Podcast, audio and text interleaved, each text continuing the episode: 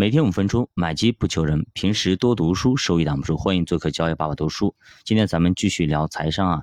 上节咱们聊了什么是资产，什么是负债。其实我们说过，富人思维就是养鹅下蛋的这种思维。有了这个思维，你就会不断积累资产，然后呢，从资产里面反馈到你的生活里面，你的生活会越来越好，因为你的蛋越来越多。当你的蛋足够多，已经可以完全覆盖掉你生活所有的开支的时候，这个时候你就自由了，这叫财务自由。那么相反的话，如果你总是啊寅吃卯粮，总是透支消费，什么花呗、借呗、微粒贷、什么信用卡等等一系列东西，每次都透支自己的为了下一个月的工资，甚至下下个月、下一年的工资，甚至有些人都透支了。那么这样的日子会越来越难，越来越穷。那比方说很多的年轻人，对吧？刚毕业就贷款买车子，贷款买很多奢侈品。那甚至现在很多很多人都贷款去给别人打赏，真的是什么刷火箭、刷飞机、刷嘉年华等等，对吧？你这种情况，一旦你工作出现了问题，现金流断了，你马上就会陷入经济危机、财务危机，甚至个人信用的破产。特别是现在啊，随着互联网的兴起，其实改变了很多的工作结构。原来你进入工厂，对吧？你熬年头，不断的涨工资，看工龄发工资呢，对吧？你工作时间越长，你的工资越高。但是现在很多的年轻人，他开始工作，尤其是进入互联网行业，是不是？那么二十多岁，郎当岁，就是他的黄金时期，毕业个两三年，那么精力最充沛，出道即巅峰，这个时候工资最高啊。那么短短几年，你只要努力去奋斗啊，你的活比较厉害的话，年入百万不是梦啊！这会让他产生一种误区啊，就认为自己可以一直这么有钱下去。现在我都年入百万，以后我年入千万都不是梦，不是事儿。但其实这只是工作结构改变了啊。早巅峰也就意味着早失业，就是提前把钱都给到你了。所以说，你看互联网大厂三十五岁中年危机，纷纷下岗裁员，对吧？现在腾讯、阿里等等全部都裁员，为啥呀？因为三十五岁以后你就没有那么巅峰了，这个时候你有和家有孩子，有精力就没那么充沛了，这个时候你就面临着失业。他们会选择用更年轻的、精力更充沛的、思维更活跃的年轻人，这叫互联网思维。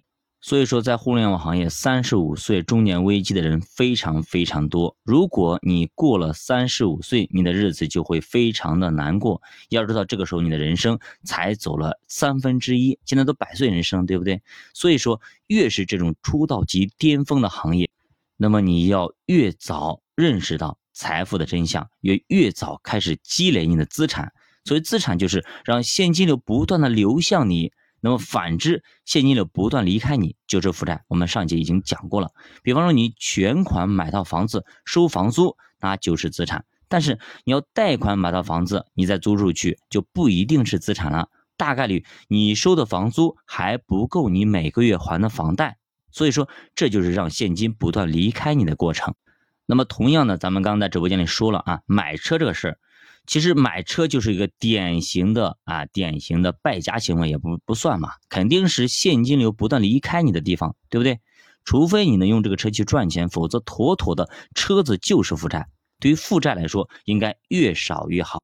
那当然了，作者是这样说。我个人觉得啊，那么能用就好了，能用就好了。比方说，你如果你只是上下班代代步而已，那随便买个车就可以了，对不对？那如果说你可能要去商务接送啊等等，那么你可要买一个相应的、相匹配的一个车就可以了，没必要说非要什么上什么档次干嘛的，对吧？为了博一个面，你平时也就上下班代代步，是不是？那你非要买一个三五十万的，甚至。八九十万的车，这种车你买来之后，除了保养费、保险费等等一系列开销，其实非常的多。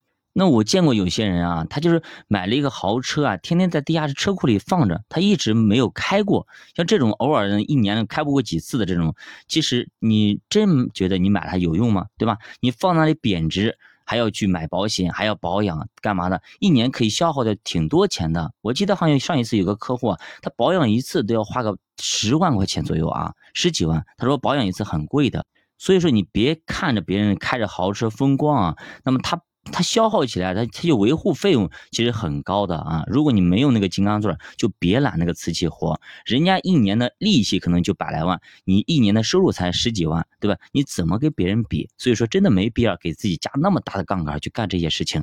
那么以前，那么老粉应该知道啊，我在二零一四年的时候，这个故事给大家讲过。当时呢，我跟我的同事两个人啊，其实手里都有一笔钱。那这个时候，我选择买房，他选择买车。其实我跟他劝过他，我说你应该买房子，房子以后会升值的，车子你越来越会贬值的呀，怎么样怎么样？大概给他讲了一下。最后呢，他还是选择了买车，我选择了买房。那么房子我现在是翻了四倍，那么他车子基本上早就没了。所以说，我们很多时候，你的思维啊，可能就决定了你的方向啊。我们在为什么要去学财商？为什么学这这些东西？就是当我们分清了资产和负债，分清了其中逻辑的时候，有可能真的是会帮到我们。很多时候，我们的一个决定可能让我们少奋斗很多年。教爸读书陪你一起慢慢变富。如果大家对投资感兴趣，可以点击主播头像，关注主播新米团，跟主播一起探讨投资智慧。